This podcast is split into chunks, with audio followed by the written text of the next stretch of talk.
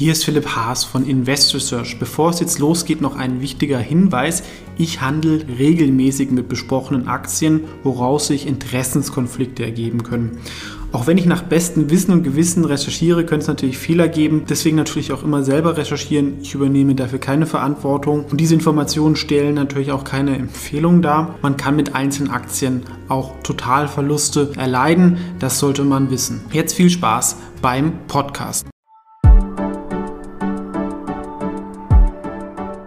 Hallo, hier ist Philipp Haas von Investor Search TV und in diesem Video geht es um eine Firma aus einem Sektor, der vielleicht der günstigste weltweit ist, obwohl es eigentlich eine Wachstumsbranche ist, in die auch viel Venture Capital geflossen ist. Aber das ist auch ein Beispiel, dass manchmal halt ähm, strukturelles Wachstum auch als zyklisches gesehen wird und umgekehrt.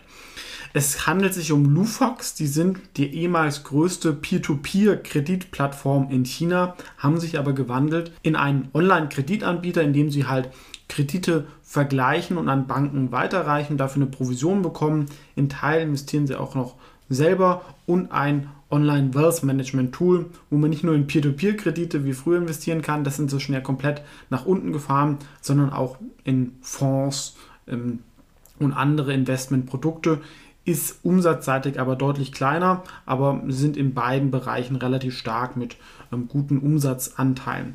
Was ist der Unterschied zu anderen Online-Kreditplattformen? Einerseits, sie haben eine enge Verbindung mit Ping An, das ist ja die größte Versicherung in China, die um die 40 Prozent da noch halten und denen natürlich bei Kundengewinnung und Technologie helfen. Also so ein zweischneidiges Schwert und sie fokussieren sich eher auf größere Kredite. Also das ist jetzt kein Kreditteil, der mal so 200, 300 Euro verleiht, sondern eher so Bereiche um die 10.000 Euro und auch an Kleinunternehmer, die vielleicht 10, 20 Mitarbeiter haben. Die werden vom traditionellen Bankensystem nicht so erfasst, weil für die halt die Volumina trotzdem relativ gering sind. Und ähm, Lufax schafft es halt durch die effiziente digitale Aufstellung, diese Leute zu erreichen man kann da mit der App das wirklich sehr, sehr schnell online machen, wobei sie auch eine Offline-Sales-Mannschaft haben, ähm, ähnlich wie Ping An auch. Also sie verbinden die Offline-Präsenz mit sehr guten technologischen Tools, sei das auf der Kundenseite oder auch im Backend- und Risikomanagement-Bereich. Was auch, denke ich, anders ist, sie sind insgesamt eine der Top 20 Marken in China, also fast so auf dem Niveau von Baidu laut Brand Z. Das heißt, es hat schon eine gewisse Relevanz und ist auch eine Firma, die wahrscheinlich nicht so einfach verschwindet, was bei der einen oder anderen Kreditplattform durchaus passieren kann, weil es ja doch einige gibt. Es ist also eigentlich ein Online-Fintech-Player mit einer Offline-Präsenz und gewissem Kreditrisiko. Ähm, also da kann man jetzt nicht die ganz krassen Multiples erwarten, aber der Markt ist natürlich groß und wachsend, sei es Kredit oder, oder Finanzvertrieb und auf der anderen Seite natürlich auch reguliert, gerade in China die sind ja stark gegen die Peer-to-Peer-Plattformen vorgegangen. Da gab es Betrug. Ähm, teilweise war es dann auch schwierig, diese Zinsen da zu erfüllen. Und sie wollen natürlich auch kein unkontrolliertes Kreditwachstum. Ähm, das Vorgehen ist aber schon ein paar Jahre alt. Jetzt hat sich der Markt eigentlich konsolidiert, beziehungsweise die Kredite, die über Online da von Leuten angenommen werden, werden nicht mehr durch Privatpersonen finanziert, sondern durch Banken, damit der Staat es besser kontrollieren kann. Und diesen Weg ist Lufax auch eingegangen und sind da wirklich halt sehr, sehr groß. Also im Kredit-Online-Bereich um die 12%, im Börsenbereich 9% Marktanteil. Das ist schon eine relevante Größe und wenn man es ein bisschen bullisch machen möchte, könnte man sie als die kleine Ant Financial bezeichnen. Denn Ant oder Alibaba und Tencent sind da sicherlich die engsten Wettbewerber, ähm, wobei die natürlich noch teilweise breiter aufgestellt sind. Ähm, dazu gibt es natürlich auch kleinere börsennotierte Wettbewerber wie Finvolution, Kodian, Lexin Fintech etc., die teilweise alle sehr, sehr günstig sind.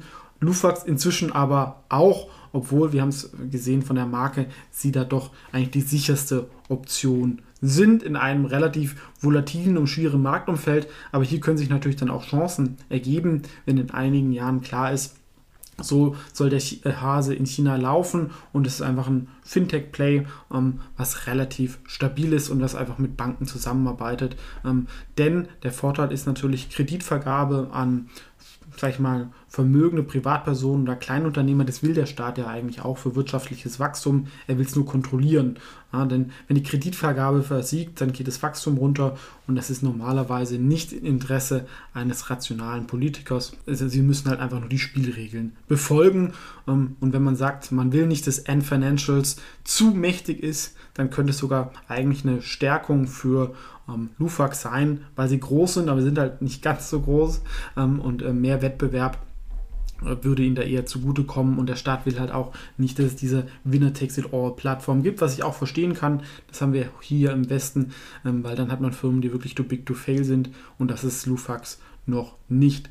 Von der Kultur, sie hat viel Venture Capital bekommen, die Firma auch früher. Ähm, Ping An hat, wie gesagt, ungefähr 40 Prozent der Anteile und auch besonders, ähm, die Firma wird von einem Engländer geführt, also einem Westler, der aber 15 Jahre bei McKinsey war und auch so ein China-Experte ist und natürlich in China gut vernetzt ist. Die Vision ist, man will halt dieser One-Stop-Shop für Geldanlagen und Kredite werden, als Ergänzung zur Versicherung bei Ping An. Da ist man, glaube ich, auf einem guten Weg, aber man hat halt eine hohe Abhängigkeit. Ja, ungefähr, ähm, sag ich mal, ein Drittel ähm, der Kunden kommen über das Ping An Ökosystem, ähm, plus man nutzt die Technologie das ist natürlich immer nicht so ideal, weil es ist immer die Frage, wie wird so sowas bepreist? Steigt Ping an irgendwann mal aus? Dann gibt es Verkaufsdruck.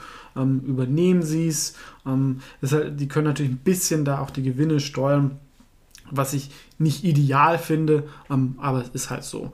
Ähm, vom Wachstum, es hat nicht das spektakuläre Wachstum gehabt wie jetzt andere Firmen in dem Sektor, aber dafür deutlich stetiger. Wir sehen selbst im Corona-Jahr ging es nach oben, liegt denke ich mehr an dem Prime-Fokus und halt auch in dieser Stärke. Ähm, man hat auch nach dem Börsengang jetzt eine Netto-Cash-Bilanz, kann sich sogar ein Aktienrückkaufprogramm ähm, erlauben.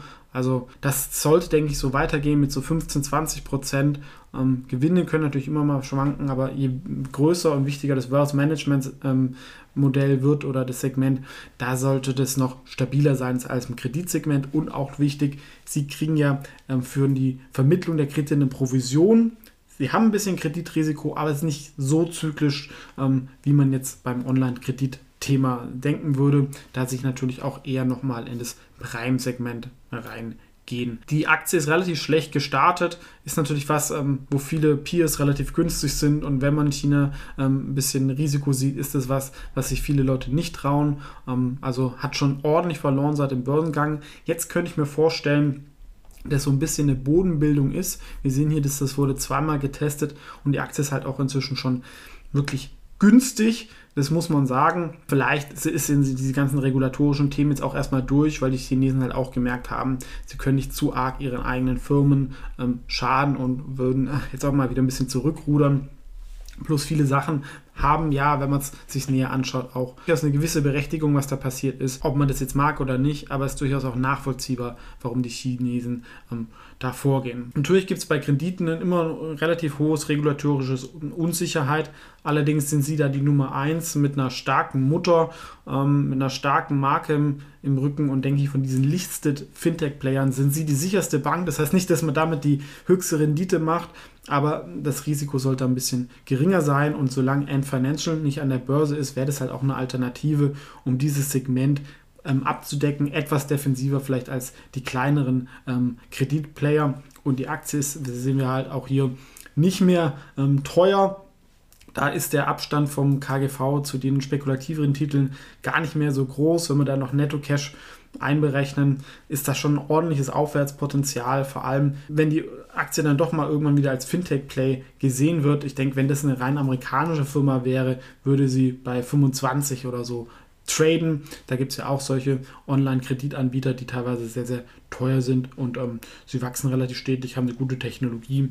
Alles so eine Sache, die man sich durchaus mal anschauen kann. Für mich wäre es jetzt im aktuellen Umfeld einmal mit einer ersten Beobachtungsposition Aktuell ist natürlich China noch ähm, sehr volatil. Man könnte natürlich sagen, aus fundamentaler Sicht ähm, gibt es hier auch ähm, eine größere Position, aber da will ich auch noch ein bisschen ähm, abwarten. Aber ich denke mal, eine kleine Position, wie so oft in China, wo man das Risiko halt auch über die Positionsgröße steuern kann, kann man durchaus machen. Das war ganz kurz und knapp meine Meinung zu Lufax. Vielen Dank fürs Zuschauen und bis zum nächsten Mal.